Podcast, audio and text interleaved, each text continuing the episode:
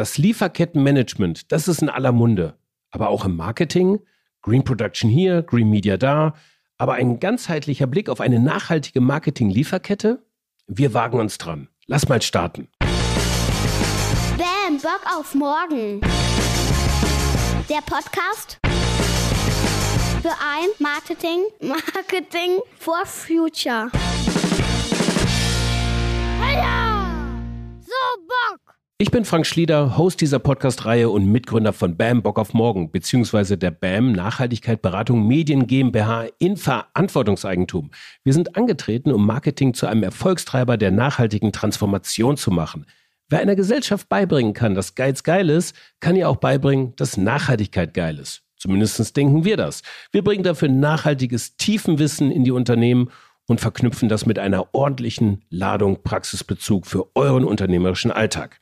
Infos zur Beratung, zur Bam Bock auf Morgen School, zum Bam Bock auf Morgen Festival und zum Marketing for Future Award findet ihr auf unserer Website. Drückt gleich mal kurz auf Pause und geht auf www.bock.am. Dankeschön.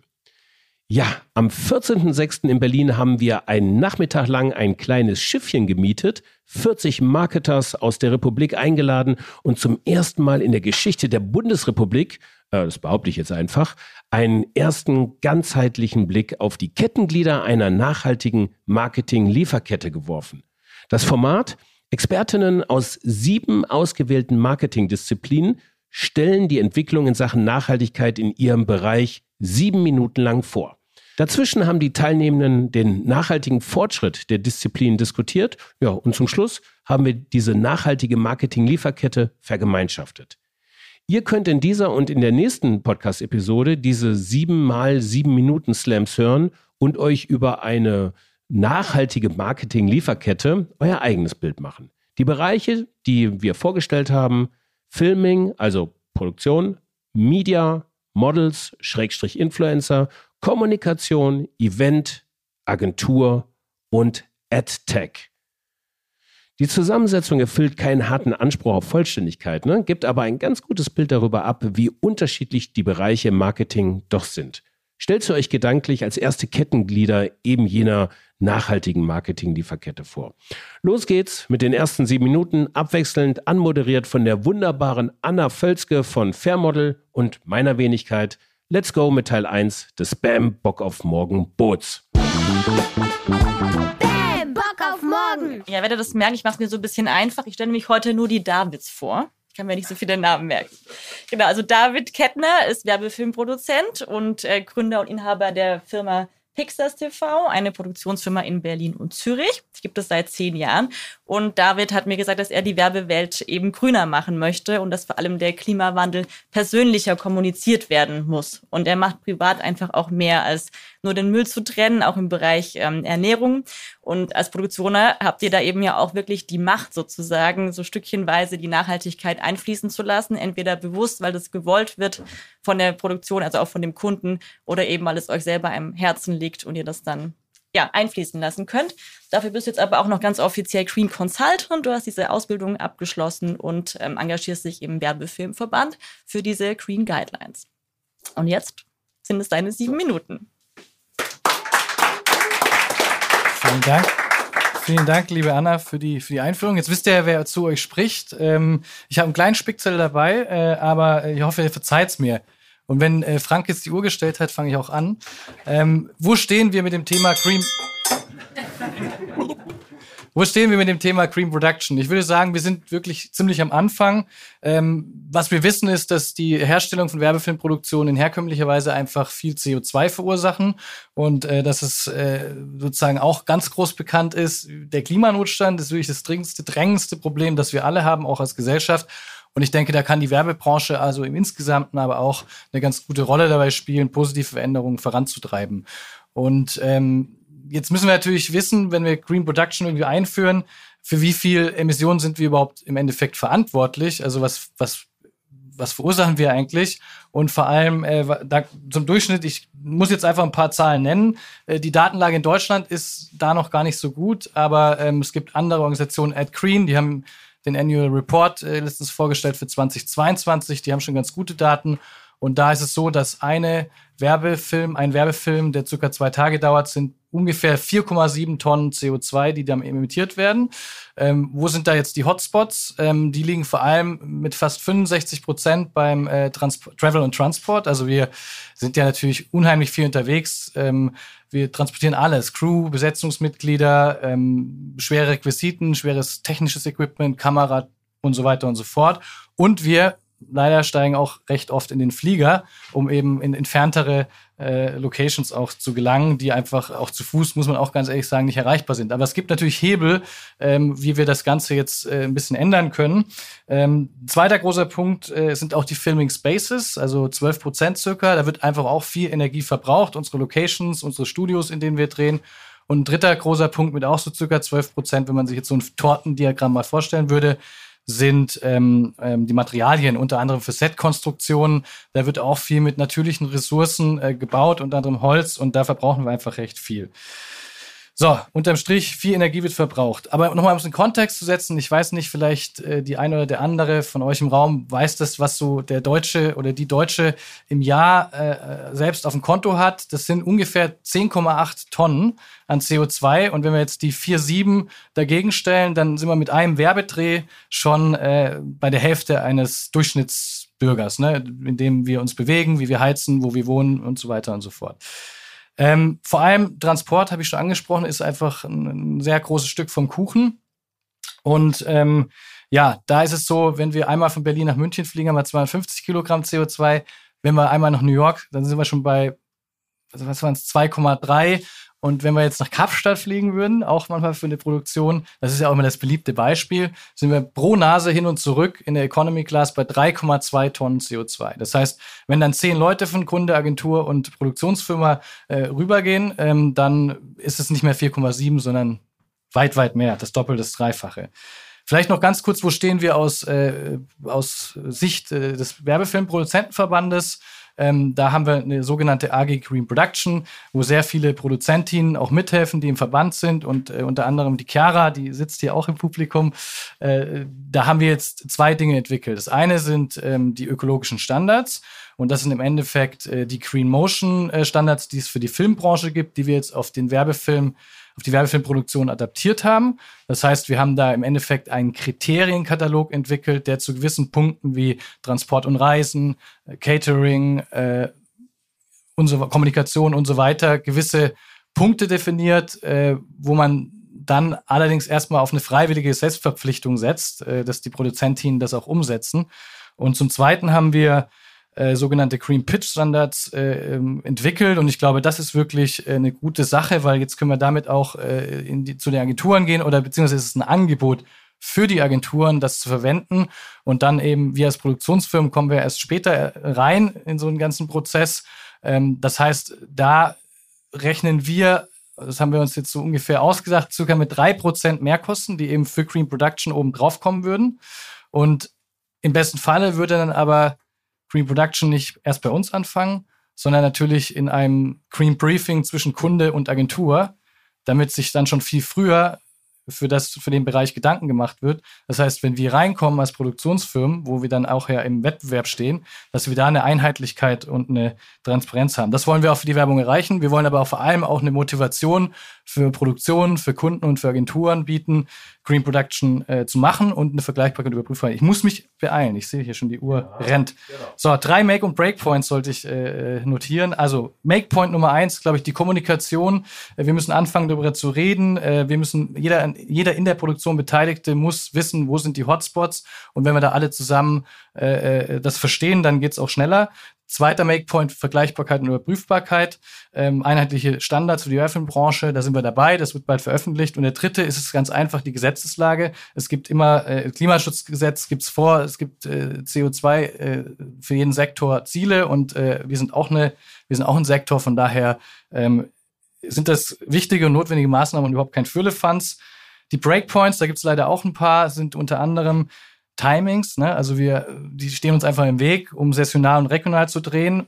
Es gibt aber auch noch andere gute Dinge, wie zum Beispiel Green, äh, Virtual Production und äh, andere Studio-Technologien, die jetzt äh, immer äh, mehr auch kommen, wo vor allem Reisen auch reduziert werden können. Der zweite Punkt sind natürlich Kosten. Es gibt jetzt erstmal mehr Kosten. Das ist auch für mich ein bisschen ein Breakpoint, aber man kann eben auch mit Kosten argumentieren, damit es weniger wird. Weil wenn ich jetzt unsere Office Spaces mit grünem Strom irgendwie betreibe, dann ist es ja weniger zum Teil, als äh, wenn man irgendwie naja, gut, es ist auch noch teurer, aber könnt ihr mal, leg, leg mal offen in den Raum. Und äh, das dritte ist aber auch äh, die Gefahr des Greenwashings, jetzt nicht nur was äh, sozusagen das Produkt angeht, das wir bewerben, da können wir erstmal gar nicht so viel dafür, aber auch, dass wir vielleicht jetzt CO2-Reports äh, irgendwie machen, wo Dinge dann dargestellt werden, äh, die, die, die so vielleicht gar nicht äh, passiert sind am Set. Also, wir müssen selbst tätig werden. Wir müssen gute Use Cases für Green Production schaffen aus Produzentin-Sicht. Ich glaube, es kann auch ein Mehrwert für Kunden sein. Und die Vision wäre, dass wir, dass wir alle mehr damit anfangen und dass wir, dass wir früher eben ähm, äh, den Prozess der Green Production starten. Also, dass die Kreativen mit eingebunden werden, dass wir uns früher an einen Tisch setzen und da die Stellschrauben suchen, äh, ne, wo wir CO2-Emissionen konkret in der Produktion von Filmen äh, runterkriegen. Vielen Dank. Jetzt hoffe ich, dass ich in der Zeit.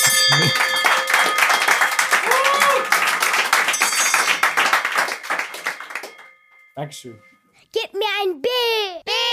Gib mir ein A. A. Gib mir ein M. M. Ben, Bock auf morgen. Ganz hinten steht äh, Stephanie Helen Scheller. Herr Stephanie, komm mal nach vorne. Applaus für dich. Ich hoffe, ich darf das erzählen, Stefanie. Deine, deine, deine Tasche ist gestern geklaut worden mit allem drin. Da ist eine, äh, da ist eine schlaflose Nacht irgendwie jetzt so gekommen. Und ich bin total froh, dass du jetzt echt noch da bist, weil ich finde, das ist echt ein Drama. So alles weg, also alles weg so. Alles. Und du stehst jetzt hier und erzählst über Green Media. Also das ist irgendwie auch ein krasser Sprung auf jeden Fall. Du bist bei Omnicom, bei der Omnicom Media Group, bist dort Head of Sustainability. Und ihr macht euch mit ein paar anderen Mediaagenturen, ich sehe äh, Stefanie Kuhn von, von Serviceplan, Media Plus, mit Green GRP und sie habt euch schon auf den Weg gemacht, das Thema Treibhausgasemissionen vorrangig in der Mediaplanung zu tracken. Und diese sieben Minuten darüber zu reden, gehören jetzt dir. Ähm, ich schalte den Timer ein. Viel Spaß und Sinn. Super, danke.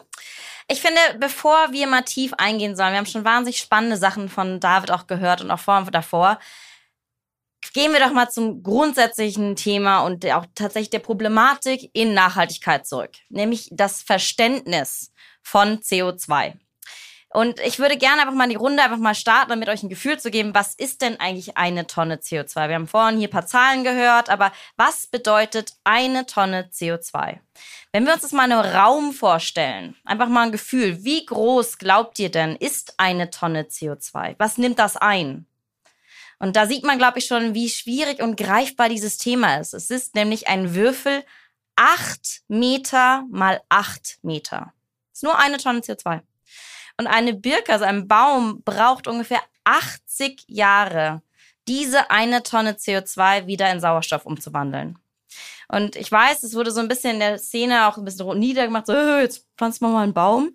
Ja, aber wir brauchen wirklich diese Bäume, denn wir nehmen auch wirklich wahnsinnig viel Raum ein und äh, wahnsinnig viel eben von diesem CO2 in unsere Welt und dazu müssen wir eine Lösung finden. Denn auch wir haben zum Beispiel Kunden bei uns im Haus, die einfach pro Jahr 200.000 Tonnen CO2 produzieren, nur durch Kommunikation.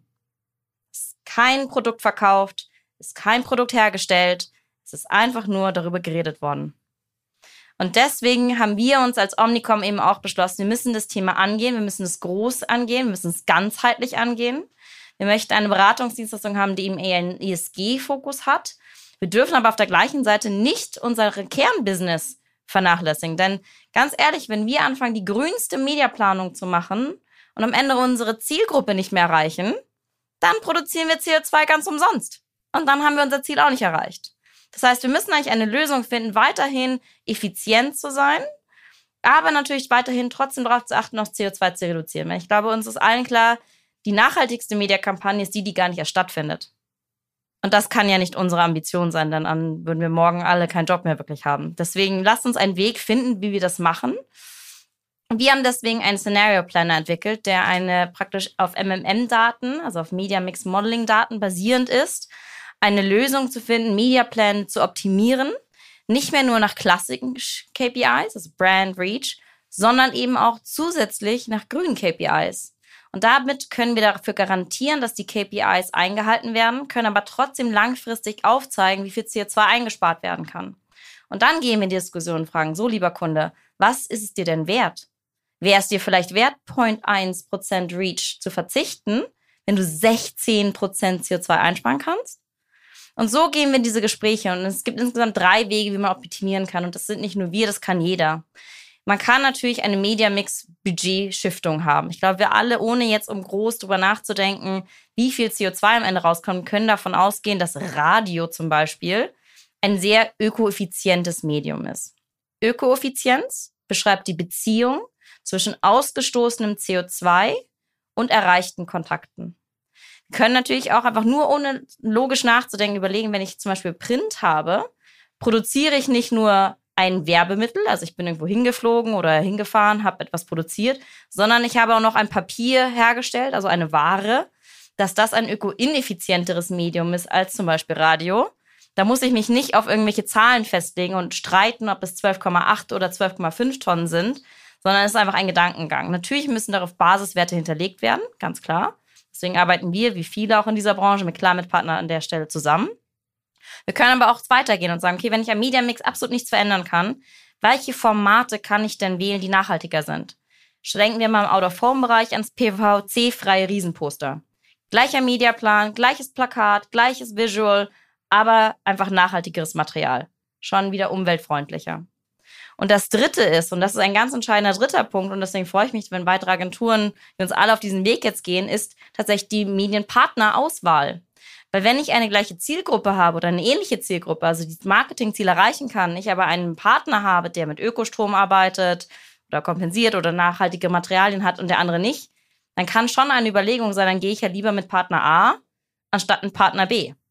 Und dadurch können wir die Transformation dieser Industrie vorantreiben. Also wir beraten nicht nur Kunden, also Werbetreibenden, sondern eben auch Medienpartner, sich auf diesen Bereich vorzubereiten. Denn wir können am Ende nur alles machen. Wir alle wissen, ganz böse gesagt, es ist ein Viereck. Es ist nicht mal nur ein Dreieck zwischen Agentur, Kunde und letztendlich Medienpartner, sondern der Auditor ist der vierte im Raum. Und der am Ende müsste eigentlich auch mal drüber nachdenken, wie bewerte ich denn meine mein Produkt oder mein Endregal. Und das ist mein erster Punkt, den ich mitgeben möchte. Zusammenarbeit, zusammen dieses Thema transformieren. Jeder geht seinen Schritt, aber davor eigentlich noch dieses Transparenz zu schaffen, dieses Verständnis. Wir können nicht davon ausgehen, dass alle den Wissensstand haben wie wir. Und ich bin unfassbar ungeduldig, ich gebe es zu. Das heißt, es ist nicht mal leichtester Punkt, aber wir müssen manchmal auch einen Schritt zurückgehen und sagen, lasst uns einfach mal Leute mitnehmen auf diese Reise ihnen klar machen, dass wir bitte, bitte nicht Zeit damit verlieren, zu diskutieren, ob es 12,8 oder 12,5 Tonnen sind, sondern uns auf das Reduzieren zu fokussieren. Und Schritt drei, ganz wichtig, Quick Wins. Schnelle, einfache Regelungen, damit am Ende auch klar wird, Nachhaltigkeit kann auch leicht sein und Nachhaltigkeit ist gleich Wirtschaftlichkeit. Es ist, und das sage ich auf jeder Bühne, das sage ich morgen auf dem Green Tech Festival, es ist provokant, aber es ist auch nicht falsch, Geld mit Nachhaltigkeit zu verdienen. Denn Geld hat die Macht und zusammen können wir diese Industrie revolutionieren und transformieren und können das Positive darin entwickeln. Denn mit Geld kommt eben auch Power, aber auch eine Verantwortung und die sollten wir uns alle stellen. Und das ist das Ende meines Speeds.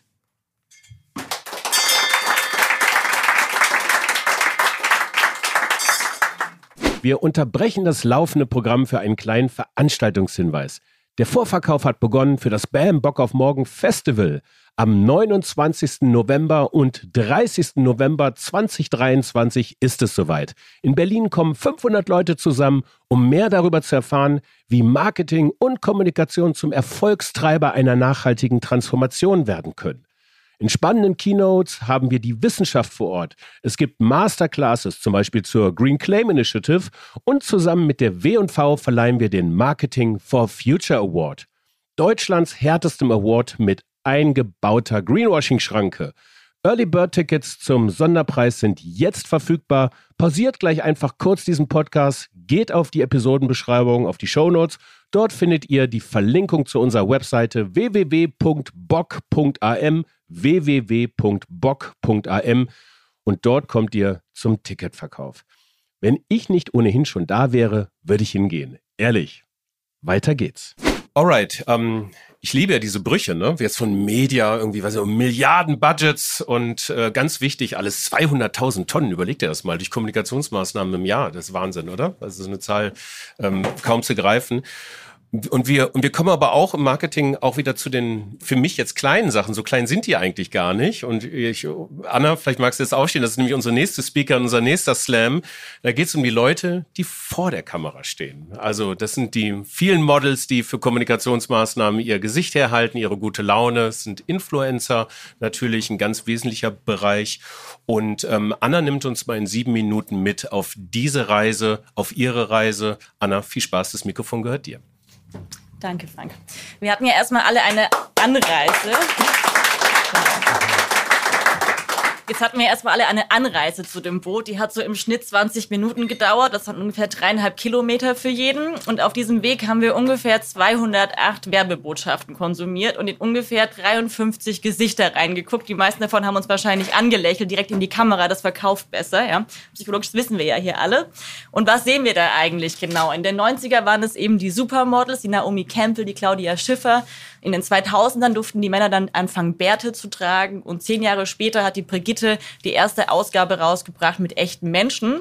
Und inzwischen wird es ein bisschen diverser. Das heißt, die zeigt stehen da ganz klar für Authentizität. Und wir sind da in einer großen Transformation, nicht nur hier drin, sondern auch hier draußen bei den Leuten. Und das sind ja eben die Konsumentinnen von morgen. Und wir haben das große Trendthema Generation Z. Wir haben das Thema KI-generierte Bilder. Es wird sich alles verändern. Und immer wenn dann so ein Peak kommt, das wird alles perfektioniert. Es gibt irgendwie gar keine Falte mehr. Das Bild ist eigentlich auch gar nicht mehr echt. Gibt es dann ja auch so einen Gegentrend. Und in diesem, diesem Perfektionismus ist eben auch die Sehnsucht da nach was, was, was uns wirklich berührt, ja, also nach diesem Echten. Und die Frage ist ja einfach, was sind die Models von morgen, sind es immer noch einfach nur hübsche Kleiderständer, die selber laufen können? Und sind Influencer einfach nur Reichweitengeneratoren? Oder was, was wird es eigentlich sein? Und wir haben mit Fairmodel eine Antwort gegeben, wo diese Frage eben noch gar nie gestellt wurde, nämlich ähm, nachhaltige Models, die den Code of Conduct erfüllen, nur mit nachhaltigen Brands und für nachhaltige Ideen zu werben und ihr Gesicht in die Kamera zu halten. Und ähm, da kommt gleich zu den Make Points. Also als es losging, meinten eben alle zu mir, ja, das wird sich überhaupt nicht durchsetzen, weil sobald irgendwie ein Model das große Geld bekommt von Shell oder von was auch immer, wird die das sowieso dann halt machen und dann ist sie auch nicht mehr bei Fair Model. Und was sind das eben für Menschen? Ja, also inzwischen haben wir 100 Models und Influencer in der Kartei und jede Woche ähm, haben wir 100, äh, 100 nicht, aber 10 Bewerbungen. Nach diesem DB Mobil Magazin Veröffentlichung hatten wir erstmal jemanden anstellen müssen, der die ganzen Bewerbungen da koordiniert. Sorry ja. Ich schreibe dir eine Rechnung später. genau. Ähm, ja, und was sind das für Menschen? Das ist zum Beispiel der Conny, der Pastor ist und der durch die Talkshows tingelt und über seinen Glauben und über die Fairmodel-Philosophie spricht, ja. Und das ist die Anna, die Polyamor auf ihrem Lebenshof lebt und Veganerin ist. Und es ist äh, die Evelyn, die Dokumentationen dreht und Regisseurin ist. Und ähm, ja, wenn die eben vegan leben, dann werden sie einfach nicht für Müllermilch zum Beispiel vor die Kamera gehen. Ja, das ist eben was, was intrinsisch aus diesen Menschen herauskommt und wo eben auch das Geld dann keine Rolle spielt, weil das eben innere Werte Werte sind, die sie nicht, ähm, ja, also nicht hintergehen werden sozusagen. Aber es gibt eben auch ganz große Breakpoints und es ist super, dass es vorher schon erwähnt wurde. Nämlich das größte Problem ist ja, ihr produziert nachhaltig, wir haben die nachhaltigen Models, aber es weiß ja gar keiner. Also wie kommuniziert man das in der Kampagne, ohne dass es in Konkurrenz steht zu der eigentlichen Message von der Kampagne? Weil eigentlich wollte ich auch nicht sagen, hey, wir machen hier Werbung für Green Production, wir machen nicht Werbung für nachhaltige Models, wir machen ja Werbung für das, was wir da eben präsentieren wollen. Und das ist eben das, das, was wir vermitteln wollen. Deswegen wäre eben so ein Siegel vielleicht schon irgendwie ganz spannend, aber da kommen wir erst bei der Vision hin. Und das nächste ist, ich würde sagen, wir haben ja alle einen geilen Job und die Models haben auch einen geilen Job. Wenn ich die anrufe und sage, hey, wollt ihr Fair Model werden? Dann sagen die sofort, ja, total gerne, aber kannst du mir denn versichern, dass ich halt weiterhin meinen Lifestyle behalten kann? Dass ich weiterhin so viel Geld verdiene wie vorher? Dass ich weiterhin in drei Tagen mit den 10k nach Hause gehe? Dass genügend Kunden da sind, ähm, die das zahlen? Das ist eben der nächste Breakpoint, weil natürlich kann ich es eben nicht, weil die Bereitschaft oder halt dieses, ja, dieses Bewusstsein eigentlich ja auch da noch gar nicht da ist. Und das nächste ist, es muss eben instant viel diverser werden. Und ähm, da sind wir voll schnell, ihr habt ja, ja, Zeit, oder? langsamer reden auch. genau. ja, genau.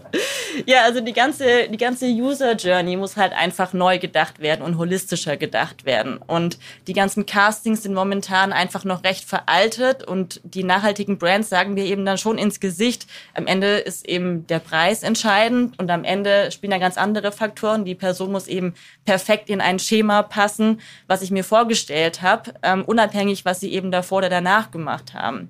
Und dieses Hinterfragen, wofür modelt das Model eigentlich sonst noch oder auch bei den Influencern, wo man es ja eigentlich ganz gut nachgucken könnte durch durchscrollen, was sie sonst noch gemacht haben, wenn es eben ein halbes Jahr her ist. Da interessiert es eigentlich auch keinen mehr, wenn es dann vielleicht ähm, der Konkurrent war. Genau. Und ähm, das nächste ist dann, wenn wir wieder nach Hause fahren nachher und wir uns vorstellen, dass dieses Schiff eigentlich dann doch gar kein Schiff war, sondern eine kleine Zeitkapsel und wir auf unser Fahrrad steigen mit unserer Head-Up-Display-Brille, dann sehen wir da wieder 208 ähm, Botschaften wahrscheinlich, aber die werden in 2030 hoffentlich ganz anders aussehen. Nämlich zum einen wünsche ich mir ein viel diverseres Bild, also nicht die Heidi Klumps und ihre Töchter, das ist glaube ich irgendwann vorbei, sondern ähm, ja Menschen mit Handicaps, äh, nicht nur People of Color als Thema divers, sondern eben wirklich das ganze Abbild der Gesellschaft. Was aber noch viel wichtiger ist, ist die Werbung, also wofür wird eigentlich Werbung gemacht? Und zum einen ähm, glaube ich, dass es eben weggeht von den Produkten so 39,90 mäßig. Wir schaffen Bedürfnisse für Dinge, die man eigentlich gar nicht braucht, sondern ich glaube, dass der Inhalt der Werbung sich halt total verändern wird und dass wir viel mehr für Verhaltensweisen Werbung machen werden als nur für ein Produkt. Und im besten Fall gibt es dann eben ein Siegel, das sagt, dieses, diese Produktion ist nachhaltig entstanden, plus vielleicht noch ein QR-Code, wo man die Historie, ein ganzes Bild von diesem Model ähm, eben begreifen kann. Und ich glaube eben, dass diese Trennung zwischen Model und Influencer sich eigentlich komplett ähm, auflösen wird. Weil wir alle sind ja ein Stück weit Influencer und die Models werden eben auch ganz oft wegen der Reichweite gebucht.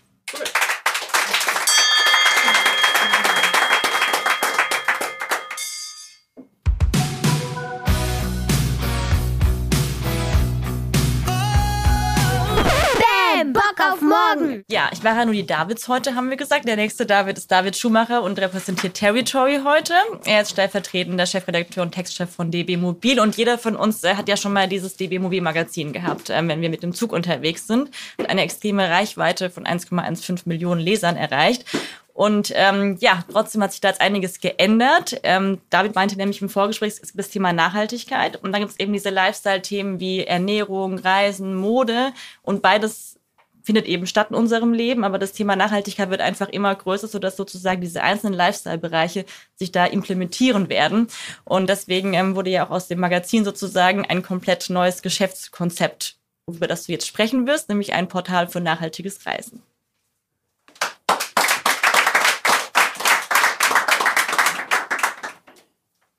Ja, danke schön, Anna.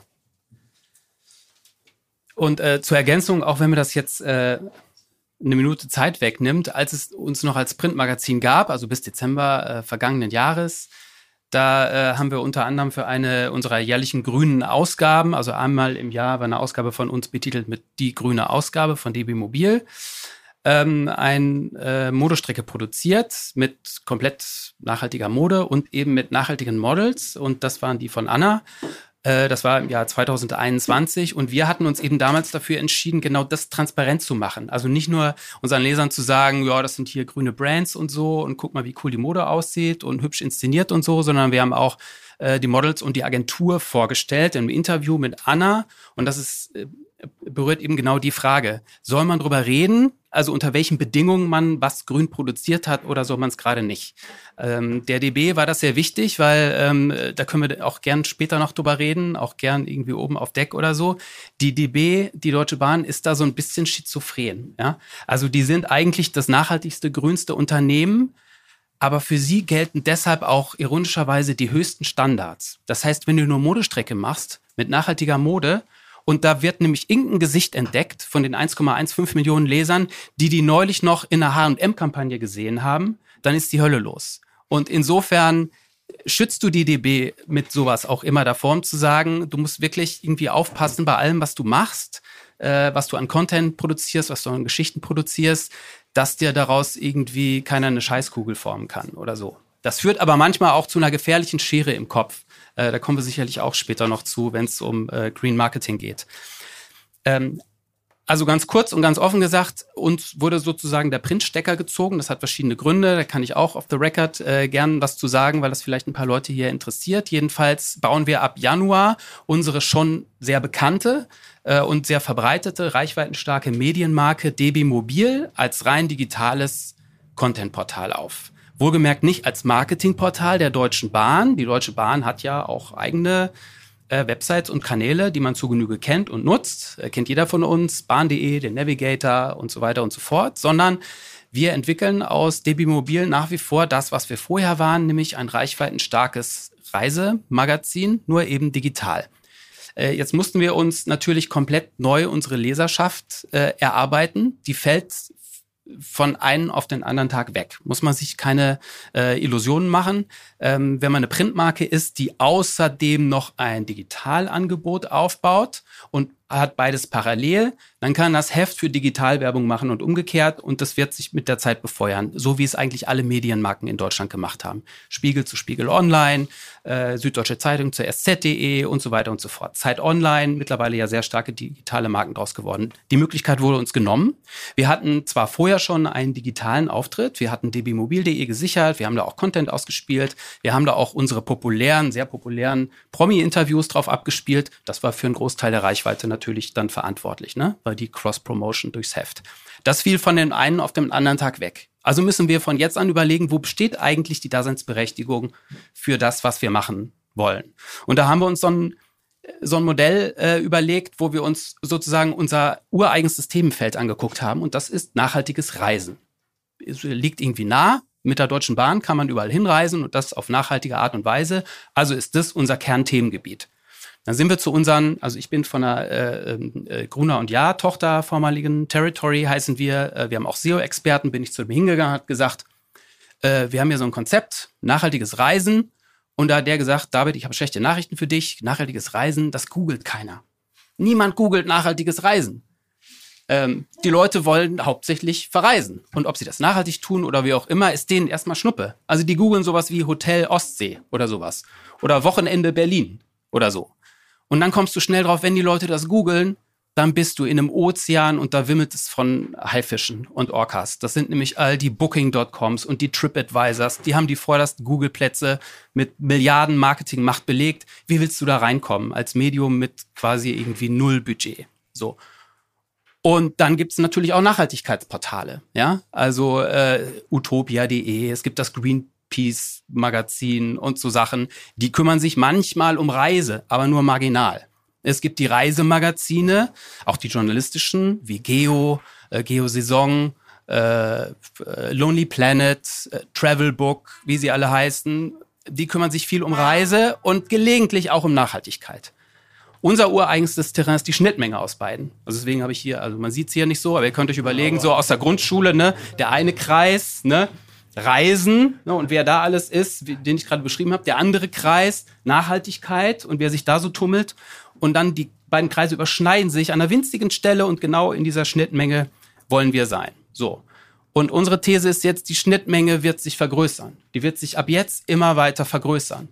Und noch wird es uns frustrieren, weil die Schnittmenge in der Mitte relativ klein ist und unsere Reichweite demnach nicht 1,2 Millionen betragen wird. Auch nicht nach einem Jahr, auch nicht nach zwei Jahren. Aber die Zeit spielt für uns. Wir müssen uns strategisch gut aufstellen. Und meine These wäre jetzt, die ich so jetzt in der letzten Minute launchen würde, dass das für viele andere Lebens-, Gesellschafts- und auch Lifestyle-Bereiche auch gelten wird. Also es gibt so einen Nachhaltigkeitsbereich und es gibt den Fashion-Bereich. Und die haben eigentlich nichts miteinander zu tun. Gelegentlich aber schon. Und es gibt so einen kleinen Bereich, der hat permanent was miteinander zu tun. Das betrifft vielleicht euch, das betrifft irgendwie den wachsenden Markt der rein nachhaltigen Modemarken. Aber die Schnittmenge wird immer größer. Also man sieht ja auch, dass Fashion-Labels irgendwie so, so grüne Untermarken haben und so. Das würde ich alles als Teil dieser Schnittmenge sehen. Und sehr vermutlich werden sich irgendwann diese Kreise zu nahezu 100 Prozent überschneiden. Und die Frage ist, wie wir sozusagen in dieser Transformationsphase als als Medium, als Publikumsmedium uns positionieren und versuchen, unsere Chance zu nutzen und unser Publikum zu finden. ohne zu nachhaltig zu sein. Das darfst du nicht sein.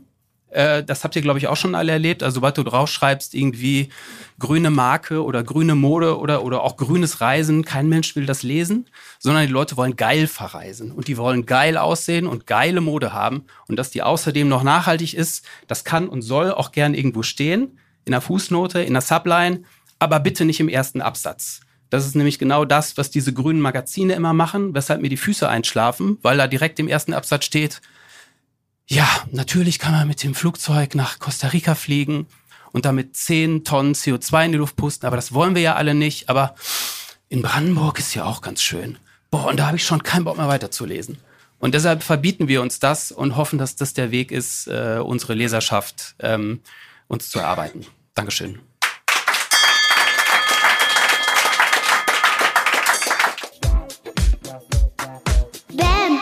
Das war der erste Teil einer exemplarischen nachhaltigen Marketing-Lieferkette mit Insights aus den Bereichen Filming, also Produktion, Media, Models, Influencer und Kommunikation. Nächste Episode geht es dann weiter mit Teil 2 und den Bereichen Event, Agentur und AdTech. Bis dahin wünsche ich euch eine schöne Woche und auf bald. Ciao. Dankeschön fürs Zuhören. Bis zum nächsten Mal. Ciao.